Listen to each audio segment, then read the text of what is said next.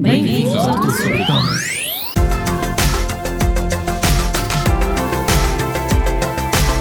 Hashtag e-commerce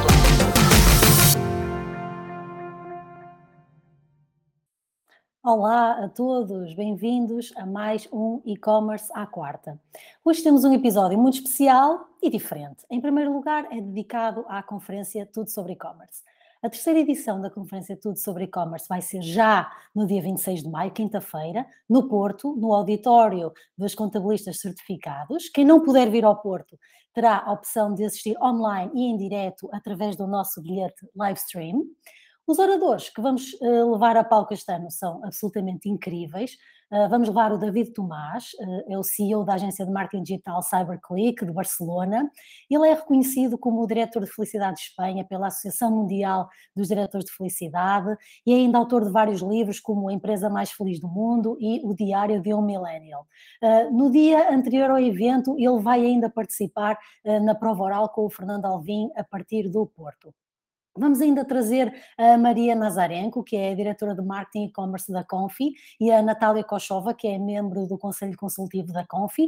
A Confi é a retalhista omnicanal da Ucrânia, uma das cinco principais empresas uh, do mercado de comércio eletrónico ucraniano e líder no segmento de eletrodomésticos e eletrónica. Basicamente é o quinto maior e-commerce da Ucrânia e elas vêm nos falar sobre a transição de uma pandemia para um conflito e como pode um e-commerce reinventar-se e sobreviver.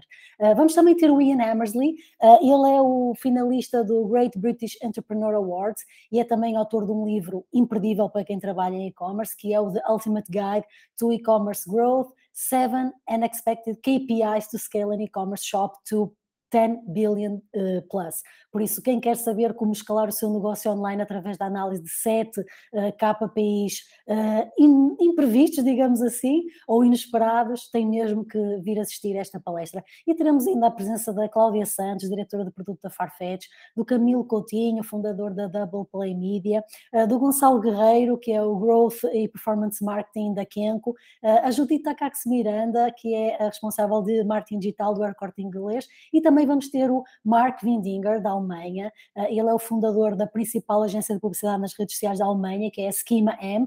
Uh, a Schema M é a primeira agência na Alemanha que profissionalizou o User Generated Content e eles produzem milhares de criativos por mês para as marcas de e-commerce que mais crescem na Alemanha e também na Europa. E ele, ao palco da conferência, vai trazer insights sobre mais de 100 milhões de euros investidos por ano em anúncios de redes sociais, Facebook, Instagram e TikTok. Eh, temos de certeza muito para aprender com todos eles, portanto, numa palavra, a conferência deste ano vai ser imperdível.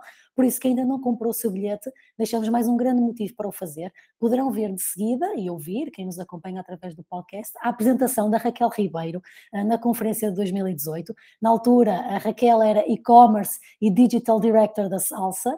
Eh, desde fevereiro de 2021, a Raquel abraçou outro projeto em Madrid, mas na altura que ela fez esta apresentação, estava então a, dirigir o e-commerce e o digital uh, da Salsa. Este conteúdo não será disponibilizado, vai ser disponibilizado agora gratuitamente pela primeira vez. Não pensem mesmo que isto é algo que nós fazemos muitas vezes, nós não fazemos isto nunca. Uh, mas queremos mesmo que vejam uh, e ouçam a qualidade dos oradores que pisam o palco da conferência Tudo sobre e-commerce, o nível do seu conhecimento e das suas partilhas. Por isso, a sério, não fiquem de fora da melhor conferência Tudo sobre e-commerce de sempre, uh, que se vai realizar já no dia 26 de maio. Faltam uns pequeninos e muito rápidos 10 dias, por isso comprem já o vosso bilhete, o link está na descrição deste vídeo. E agora deixo-vos a ver e a ouvir a Raquel Ribeiro sobre internacionalização através do e-commerce, apresentando um caso prático da salsa. Vemos a 26 de maio.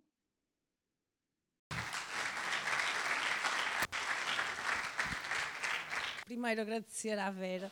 É, eu sinto este evento com muito orgulho e pessoalmente, porque a Vera fez parte da minha equipa há uns anos atrás.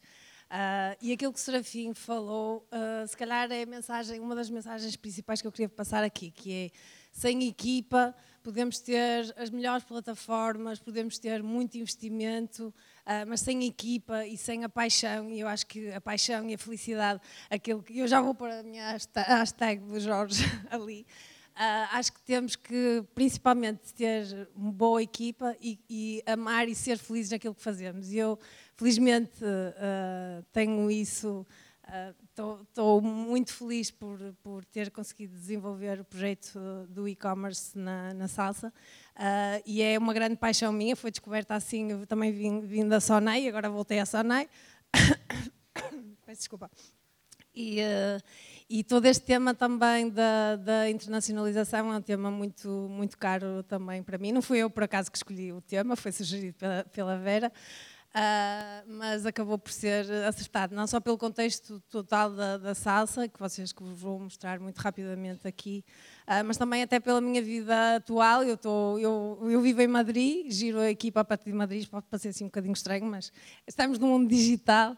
Uh, e, e, esta parte da internacionalização eu vivo gerindo um negócio que obviamente nós estamos em, em quase todos os países em todos os países da União Europeia Uh, mas que, que, aprendi muito com esta, com esta uh, vivência recente de, de, estar em Madrid.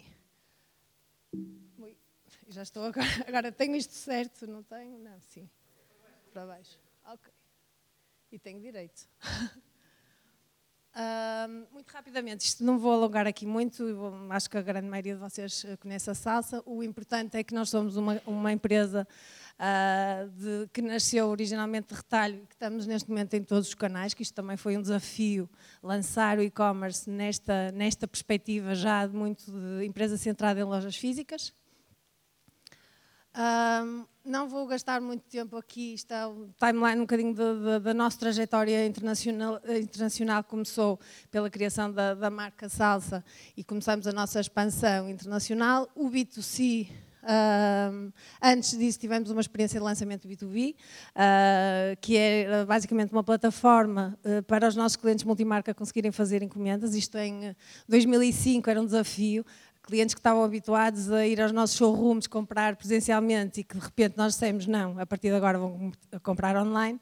E foi aqui que verdadeiramente começou a nossa experiência de e-commerce, se calhar num, num modelo de negócio mais difícil ainda que, que o B2C. Depois, em 2010, lançamos a nossa loja online e temos, e temos vindo a desenvolver o nosso negócio uh, até hoje. Nós somos, uh, o nosso canal digital tem evoluído uh, na ordem dos 30% em termos de vendas todos os anos e, e tem sido um desafio continuar este, este ritmo de, de crescimento. E pesamos neste momento cerca de 12% da, da faturação da, da, salsa, também não queria gastar muito tempo aqui. O mais importante é que já 68% das nossas vendas são efetivamente em mercados internacionais. Portugal é, uh, obviamente, o nosso, o nosso primeiro mercado. Este ano já vai ser ultrapassado por Espanha não é por eu estar lá, obviamente, mas, uh, mas, mas Espanha é efetivamente um mercado onde também estamos a apostar no crescimento de lojas físicas, isto do digital. Uh, é, é efetivamente um grande motor de crescimento, mas também é mais difícil quando vamos sozinhos. Obviamente, uma estratégia integrada numa empresa multicanal é, é também uma, uma, estratégia vencedora e tentamos o mais possível uh, integrar os canais e apoiar os canais nestes crescimentos internacionais. Ui, estou a andar ao contrário. Só para vos dar uma ideia, nós também do, no, no, canal, no canal digital uh, gerimos dois canais, gerimos o nosso canal que é a loja própria, que nós chamamos que é o B2C, nossa loja online, e também gerimos uh, os marketplaces. E temos coisas interessantes do género que, por exemplo, em Portugal não estamos neste momento em marketplaces, mas existem outros mercados, como a Alemanha, por exemplo, em que 88% das nossas vendas são em marketplaces. Uh, isto é uh, uma ideia também para vos dar da, da diferença de estratégias internacionais que, te, que temos. É, é, óbvio que uh, a presença em marketplaces é muito importante para criar visibilidade e é a forma, se calhar, mais rápida de o fazer, porque estamos, no fundo, a alavancar muitas visitas que temos ali. Uh, estamos a falar de praticamente um marketplace que é a Auto Alemanha, que faz 88% da faturação uh, na Alemanha do digital e que nós, na Alemanha, representamos quase 60% das vendas da, da companhia. E, e, é uma das melhores lojas neste momento em termos de, de salsa. Eh, nós, como outras empresas, temos, temos a visão de ser eh, mundialmente reconhecidos.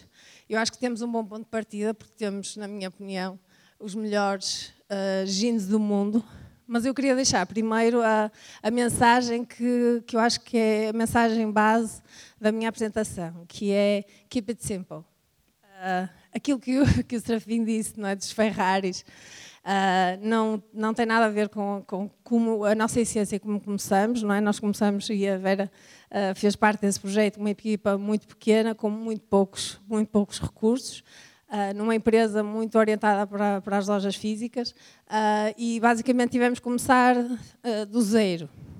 E quando me perguntam ah, qual é o que é que, qual é que é a melhor recomendação que nos podias dar? Eu acho que é esta, acho não, tenho a certeza e cada vez mais tenho a certeza que é esta, que é todas as nossas abordagens tentarem ser o mais simples possível. E, e ser, e, e, começar assim, que é, claro, nós temos de ter ambição, nós queremos vender em todo o mundo, ser uh, a maior empresa em termos de jeanswear, todos queremos estar em todos os países, não é? O, aquilo que disse o Serafim, não é? ele diz muitas vezes, ah, a maior parte diz, não, eu quero, como é que eu faço para vender em todo o mundo?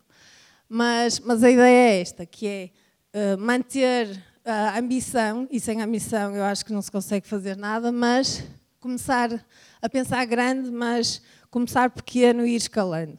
Isto é a ideia principal de, de que eu acho que tem que estar na, na abordagem internacional, que é começar uh, local e primeiro todas as experiências que fizerem começarem uh, localmente, começarem a testar no mercado, por exemplo, em Portugal, e só depois de garantir o básico, uh, pensar na, na, na, internacionalização. Acho que é um erro tentar uh, ir de uma vez para os mercados internacionais. Temos primeiro de dominar muito bem o que é que é o nosso próprio mercado e só a partir daí tentar pensar em escalar. Uh, para mim era impensável uh, pensar em avançar para mercados internacionais quando não tenho o básico, quando não consigo garantir que uh, todos estes processos que, que, o Serafim estava a falar e que o Pedro falaram de ter, garantir que as encomendas, que não há erros, que o estoque está correto, que consigo um bom serviço e só depois daí pensar então em, em escalar. E, e, também um bocadinho a ideia que, que passou o Serafim, que é não há regras mágicas, ou seja, cada empresa, cada realidade, até cada mercado, porque nós temos a experiência, por exemplo, a diferença que estava a falar entre Portugal, a Alemanha, a Espanha, cada mercado é diferente, portanto não há. Uh, eu gostava de vir aqui com alguma solução mágica para vos dizer, olha, é assim que se cresce internacionalmente, mas, mas não há. Mas o, o, o se calhar o ponto de partida é, é, são os clientes. Uh, e o Serafim estava a fazer ali um bocadinho a anedota dos clientes, mas efetivamente, além da equipa, obviamente, os clientes têm que ser o centro. E independentemente de estarmos a falar de clientes portugueses, clientes espanhóis, clientes alemães, todos eles querem aquilo. Todos eles querem uh, o produto certo, querem ter serviço, querem ter experiência, querem ter a gama de produtos adequados àquilo que procuram uh, e, e, ter, e, querem ter conveniência e entrega. Portanto, independentemente de todos os mercados que nós possamos pensar, todos os clientes, sejam chineses, portugueses, alemães, uh, têm esta perspectiva e é para isto que temos de trabalhar uh, todos os dias.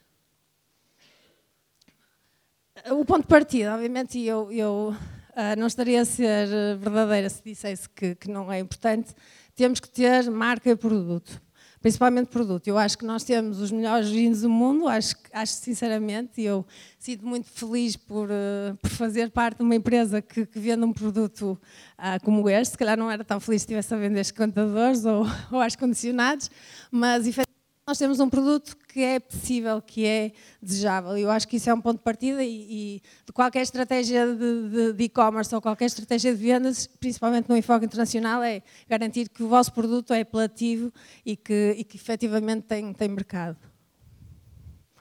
E nós, e, nós, e nós temos, nós temos os nossos, nossos produtos estrela, acho que já, já ouviram falar das, das push-up. Um outro ponto importante é olhar para a concorrência. Uh, isto às vezes ah, não vamos copiar e uh, não faz muito sentido. E efetivamente com aquilo que eu disse que, que, a estratégia one size fits all não é não é nem, não há nenhuma mágica mas é importante saber o que é que os outros os outros concorrentes estão a fazer. E aprendem-se muitas coisas sobre sobre isso. Aprende-se como é que eles estão a posicionar os produtos, que preços é que estão a ter, que serviços, se estão a fazer free shipping, se não estão a fazer, detalhes como as condições uh, do negócio e, e, um ponto importante que nós estamos a começar a explorar que é a parte das reviews da concorrência. Vocês não imaginam o que é que se aprende em ler reviews de clientes da concorrência. É uma ferramenta poderosíssima para saber uh, como é que, o que é que os clientes valorizam, o que é que eles gostam, uh, o que é que os faz felizes e o que é que não gostam de todas as marcas. E vocês, ao, ao fazerem esse tipo de análise de, das reviews de concorrência, e agora com o Google está disponível em todo lado e temos muitas ferramentas que até agrupam de forma independente as reviews dos clientes, o Trustpilot é um deles, uh, conseguimos aprender muito sobre que tipo de abordagem é que podemos fazer nos mercados internacionais e o que é que efetivamente os clientes, os clientes uh, valorizam.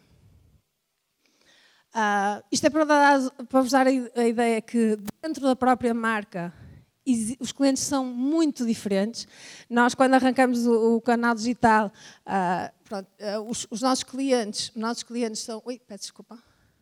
Peço desculpa. Os nossos clientes são. Uh, não está, não está. São estes aqui. Uh, são sobretudo mulheres, mas ainda temos um peso de 26% no, no, no canal Monomarca. Quando vamos ao digital, já são muito mais mulheres e em alguns mercados as mulheres são cerca de 90%. O que é que isto exige? Existe uma adaptação constante. Nós temos que conhecer o nosso cliente e, e todos eles têm perfis diferentes e ir ao, quase ao nível de personalizar a experiência no site para, para estes clientes. No limite, Uh, eu em Inglaterra, na Inglaterra, em que tenho 90% das, dos meus clientes são mulheres e quase 90% compram uh, jeans, eu se calhar consigo personalizar uh, e devo começar a personalizar, e essa é uma das, das, trajetórias que estamos a fazer, os sites para que o site que seja um reflexo daquilo que, que, que, os clientes querem. Nós temos sempre uma tendência, é uma tendência uh, natural de nivelar a oferta, porque eu, em Portugal nós somos quase total não é? vendemos quase tanto parte de cima como partes de baixo, uh, como jeans, uh, e às vezes uma tendência de colocar, dar a mesma, a mesma imagem e o mesmo produto em todos os mercados. Isto é um bocadinho para vos mostrar que efetivamente os clientes são diferentes e que nós podemos começar um bocadinho a personalizar a experiência para os clientes. Depois o preço, no nosso caso foi, foi simples, eu vou passar até rápido, porque sendo uma empresa multimercado, multicanal, obrigatoriamente temos que ter uh, uma estratégia única de preços para todos os canais e, e essencialmente na parte do omnicanal. E, e, depois eu coloquei aqui e agora, ou seja, depois de nós decidirmos, ok, eu quero estar neste mercado, o que é que nós temos que, que, que decisões é que temos que tomar? E elas são muitas, desde que línguas é que temos que ter, que merchandising, que conteúdos, se devo adaptar, se não devo adaptar. Uh, SEO por mercado é uma coisa que nós já estamos a começar a trabalhar, porque efetivamente a forma como as pessoas pesquisam é muito diferente e vai muito além da, da pesquisa semântica, ou seja, há, há expressões e há uh, localização de conteúdo, que é um dos pontos que estamos a trabalhar. Depois, as, as próprias formas de pagamento, nós. Uh, começamos com formas de pagamento um bocadinho mais locais e cada vez mais estamos a, a, localizar as formas de pagamento de cada mercado. E, sem dúvida, a parte logística super importante. Que nível de serviço é que nós queremos dar? Qual a política de preços? Qual a política de devoluções? Um, e, e quais, os produtos, quais os processos de picking que nós temos que ter, se são específicos por mercado, se não são. Uh, e, sem dúvida, a parte também da, do serviço a cliente e da, e da comunicação, uh, que tipo de serviço, como o Pedro referia, que queremos ter para, e dar aos nossos clientes.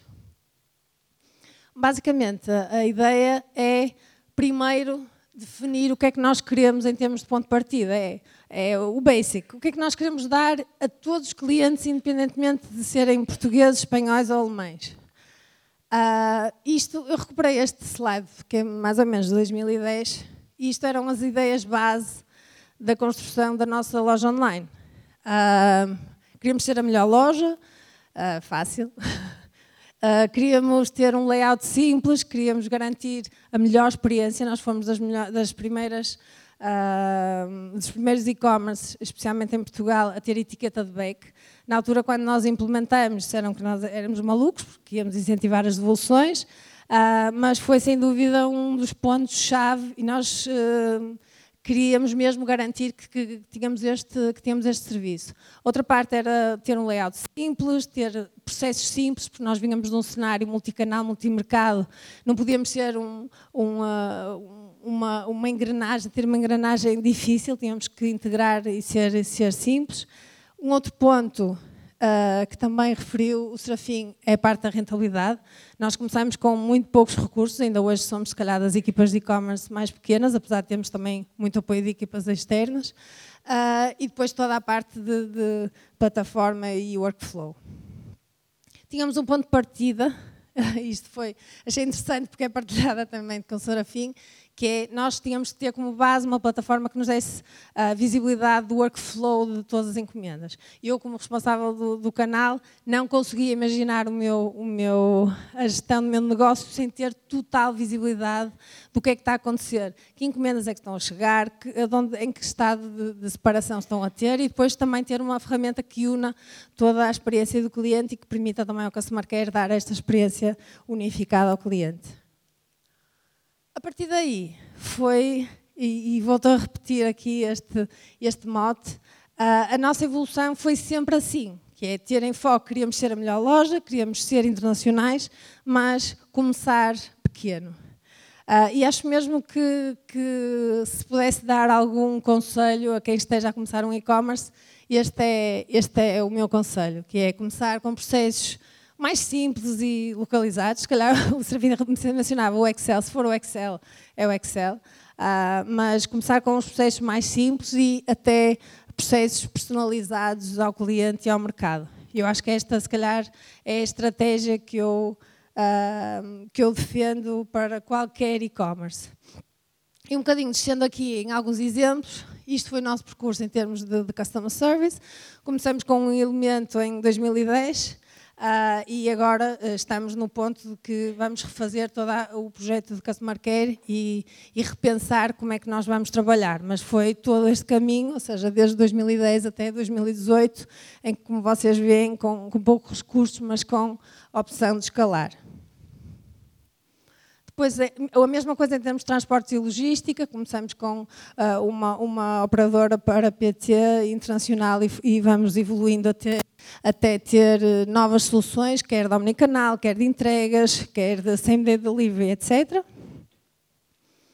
Ah, toda a parte também de evolução do visual merchandising. Uh, nós tínhamos no início nenhuma opção de visual merchandising e agora estamos já a, avançar para soluções de visual merchandising com inteligência artificial e isso não aconteceu de um dia para o outro, como vocês veem. A mesma coisa de, de, das campanhas on-site, desde de campanhas básicas até uh, campanhas personalizadas ao, ao cliente. E outro ponto fulcral é uh, as traduções. Não existe a uh, verdadeira estratégia localizada sem traduções. E quando falo de traduções, não falo de traduções à Google, porque a forma como as pessoas pesquisam, a forma como as pessoas falam, é completamente diferente entre mercados e, portanto, nós temos que ter atentos a isto e localizar ao mais possível o conteúdo. Já se fala, por exemplo, em SEO uh, de voz, a forma como as pessoas vão pesquisar no futuro vai ser diferente. Já se fala de pesquisas por imagem, uh, já se fala de, de, muitas tendências em termos de, de, traduções e inteligência artificial, por isso nós temos que evoluir e, e conseguir uh, estar bem se queremos ser verdadeiramente internacionais e locais com, com traduções localizadas. Depois, sem dúvida, a parte dos pagamentos. Uh, como, como, disse anteriormente, nós passamos de, de, de soluções um bocadinho mais locais uh, e estamos neste momento a evoluir para ter soluções uh, mais internacionais, que nem sempre são o básico de cartão de crédito, PayPal, etc. há mercados como, por exemplo, a Alemanha ou a, França, em que o cartão de crédito ou o PayPal não são a forma de pagamento mais, mais comum e, por isso, nós temos também que, que ir lentamente adaptando-nos a essa, a essa realidade. Um, a mesma coisa com outras formas de pagamento que começam a surgir, como por exemplo a Amazon Pay. A Amazon Pay é interessante não só como meio de pagamento em si, mas como forma de gerar confiança, porque quase todos nós somos uh, clientes da Amazon e com isso conseguimos também trazer mais, mais relevância para o nosso site. Depois, uh, acredito também que o e-commerce gera, e temos, temos provas disso, gera também tráfego para a loja física. Nós temos incorporado no nosso site uh, algumas funcionalidades que uh, acreditamos que gerem tráfego para as lojas físicas, não só a informação e esta a área do rodapé, como vocês estão aqui, é um mapa um hot, do Hotjar, as das zonas mais clicadas no nosso, no nosso site é sinal que as pessoas estão interessadas também em ver o nosso produto nas lojas físicas. E, por outro lado, também temos incorporado as funcionalidades que permitem ao cliente ver em tempo real o estoque que existe nas lojas físicas. Nós já estimamos mais ou menos o impacto de, deste tipo de pesquisas e, e pelo menos 2% da, das, das pessoas que pesquisam efetivamente acabam por, por comprar na loja física. Depois temos toda a parte da comunicação, um, a comunicação é importante e se calhar uh, é um dos pontos, desculpem que estou aqui com é um dos pontos mais, mais importantes em termos de, uh, e-commerce. Uh, e quando falamos da comunicação, estou aqui só com um problema de transição, quando falamos de, de comunicação, falamos em ter, e que é o ideal, agências, agências locais. Uh, nós trabalhamos principalmente em três, em três mercados, com, uh, com agências locais. O que é, que é importante? Uh, eles têm know-how que nós não conseguimos ter. Eles têm know-how de, de, concorrência, têm know-how de como é que os clientes pesquisam e nós trabalhamos, e é super importante ter uma, uma estratégia localizada.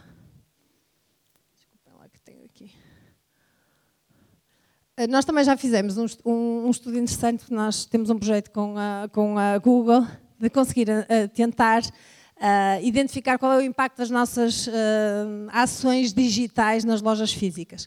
E chegamos a este número que é interessante, que é um, todas as, as, ações que nós fazemos separadas por Google CPC, Google Orgânico e outras, e outras ações digitais, conseguimos chegar, por exemplo, que em pesquisa Google as ações em 100 clientes ou 100 transações impactadas pela Google na nossa loja online, conseguimos impactar cerca de 33 nas lojas físicas.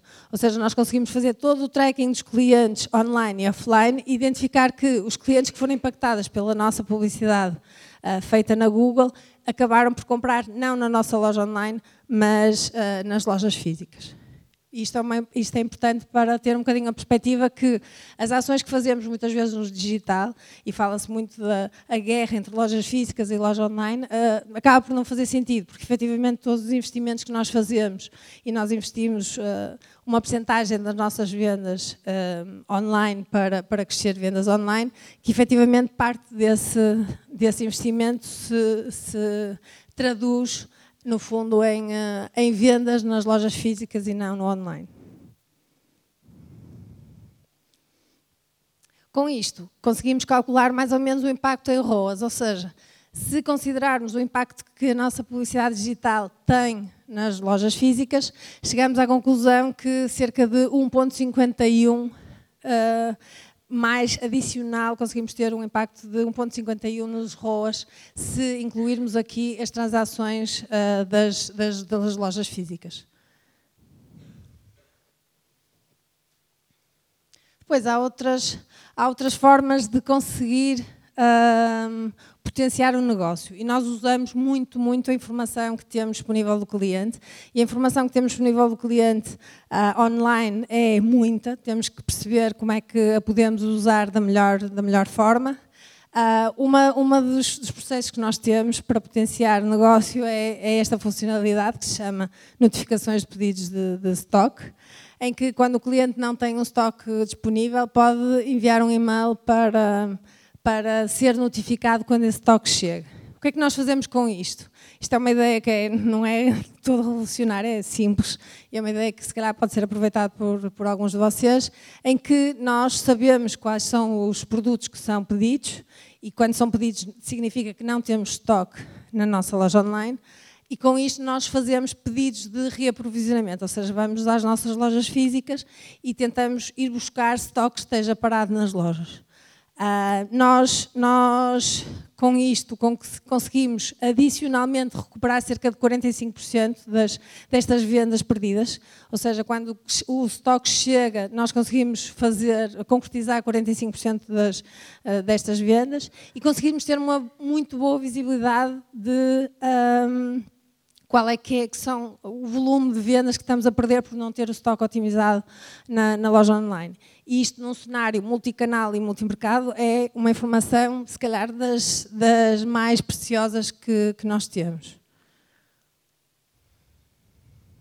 Outra fonte de informação muito importante para potenciar negócio, eu já falei sobre ela relativamente à concorrência, e ela também é muito importante para nós em termos de perceber o nosso atual cliente, que é, são as reviews dos clientes e as pesquisas dos clientes. Uh, esta informação é das mais importantes, não só para nós podermos rever o, todo o processo e-commerce, mas também para dar feedback aos, aos gestores de produto de quais são, qual é a opinião dos nossos clientes relativamente aos nossos produtos, de, dar feedback à logística de qual é, é a opinião que os nossos clientes têm sobre o processo logístico, porque eles acabam por não só fazer reviews de produtos, mas também de, de logística, uh, e também conseguimos perceber não só através das reviews, mas pelas pesquisas do nosso site, o que é que está a interessar o cliente naquele momento. Uh, isto tudo são informações muito relevantes para nós conseguirmos aqui otimizar o nosso negócio, porque nós rapidamente com a informação das reviews, uh, informação do que é que está a vender, informação do que é que o cliente está a pesquisar on-site e off-site, conseguimos uh, otimizar o nosso negócio e conseguimos, por exemplo, estávamos a pensar em fazer uma comunicação, mas agora os clientes estão à procura é de calças brancas, então a próxima comunicação e a próxima campanha vai ser de calças brancas. E é um bocadinho aqui é, nós, a ideia é aproveitar ao máximo a informação que nós temos clientes que é mais difícil de recolher offline e com as ferramentas que nós temos, quer reviews, quer uh, pedidos de stock, quer pesquisas, conseguimos otimizar, no fundo, a experiência do cliente. Outras ferramentas que, que estamos a usar é uh, session recordings e questionários on-site. Isto são outras ferramentas importantes para perceber se aquilo que estamos a fazer está a ter um impacto positivo nos clientes. Uh, vocês não imaginam os insights que, que, se tiram, e muitos de vocês já devem usar, de ferramentas como o Hotjar de, de recordings, porque nós vivemos uh, todos os dias e estamos todos os dias a olhar para o site, mas ao vermos como é que os clientes interatuam com o nosso site, tiramos insights dos mais valiosos que vocês podem imaginar porque achamos, não, isto está tão óbvio, isto é, isto é tão fácil, e, uh, e depois no final, afinal, aquele botão que nós tínhamos ali que não era clicável, todos os clientes acabam por clicar ou naquela, naquela palavra. Isto dá-nos uh, insights muito valiosos para, para otimizar o nosso site e também muitos insights interessantes sobre a diferença que existe entre os consumidores portugueses, os consumidores espanhóis e os consumidores alemães, por exemplo, em que às vezes a forma como eles interatuam com o site ou as funcionalidades que valorizam são completamente diferentes. Depois, eh, só um bocadinho para finalizar, dar-vos a importância de, dos marketplaces. É inegável a importância dos marketplaces. Já se fala que a Amazon é uma das grandes tendências em termos, uh, em termos de e-commerce, não só pelo shift que está a haver até desde a, da Google. Neste momento a Amazon é considerada uma das maiores plataformas em termos de pesquisa de produtos e, portanto, nós temos que estar uh, lá e, e, é importante não só para potenciar vendas, como nós dei-vos o exemplo da, da Otto, mas também para criar notoriedade, porque estamos lá com outras marcas, estamos lá quando o cliente pesquisa, e se o cliente pesquisa na Amazon, eh, nós temos que, que, estar, que estar na Amazon. Mas depois também é importante ir adaptando a estratégia em cada marketplace.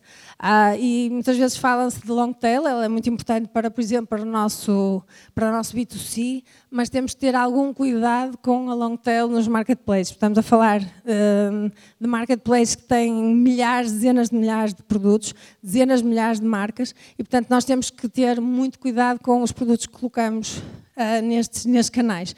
Ter os, os produtos mais importantes para, para a marca, uh, retirar produtos que não sejam rentáveis, ou seja, produtos com, com muitas taxas que achamos que possam ter muitas devoluções ou produtos não tão relevantes, não deveriam estar presentes nos marketplaces. Porquê? Porque depois também existe toda a parte do rating de qualidade e se temos muitas devoluções de um produto podemos ser penalizados e aqui uh, fala um bocadinho do, do, paradoxo da escolha, que às vezes less is more, ou seja, menos oferta, uh, enfoca naquilo que nós, nós sabemos que possa ter melhores resultados. E outro, outro ponto que, que estamos também a começar a investir, que é publicidade uh, nos marketplaces. Às vezes nós uh, passamos um bocadinho ao lado, isto é também uma, um ponto novo para nós, que é começar a investir nos marketplaces como, como investimos na, na, Google ou como investimos em, em, search. Porquê? Porque cada vez mais as pessoas navegam nestas plataformas, pelo que uh, é, é uma ferramenta importante na autoridade da marca e nós temos conseguido também crescer muito nos marketplaces, com, com base nesta, nesta estratégia que é investir em publicidade da mesma forma que investimos em, em Google. E pronto, e deixo-vos aqui um bocado com, com, a, com a mensagem que é uh, ter, ter a visão, ou seja, ter a visão de, de crescer e, e, ter a visão de ser grandes, mas começar, começar pequeno. Uh, começar pequeno e, e, ir escalando mediante a evolução do negócio, mediante a evolução dos, dos clientes. Este mundo digital avança muito rápido, tem, temos de estar sempre atentos às novas tecnologias e quanto mais flexíveis e quanto mais dinâmicos uh, estivermos, uh, melhor. E é um bocadinho essa, essa a mensagem que eu, que eu gostaria de, de deixar. Muito obrigada.